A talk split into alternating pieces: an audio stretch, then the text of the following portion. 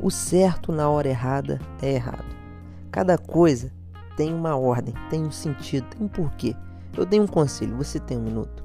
Mesmo que você não seja músico, quando tem alguma coisa errada na música, é perceptível para todo mundo. Nota fora, fora do compasso, os instrumentos não, não, se entendem, a letra não encaixa direito e é muito ruim de ouvir, é desagradável. Agora imagina que a sua vida é uma trilha sonora. Em cada momento tem uma canção. Se o instrumento entrar na hora errada e a letra não encaixar com a melodia, a coisa perde o sentido, fica desagradável, fica intragável, fica ruim de se ouvir. Eclesiastes 3:11 diz assim: Deus marcou o tempo certo para cada coisa.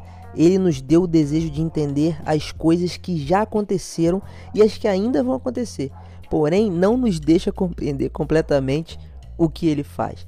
O conselho de hoje é: não queime etapas. Cada coisa tem um tempo, tem um motivo, tem uma ordem. Então não despreze os processos e cumpra as etapas. Não seja afoito em realizar, fazer, ou seja lá o que for. Fazendo assim, você vai ser abençoado por Deus no tempo certo. Deus te abençoe.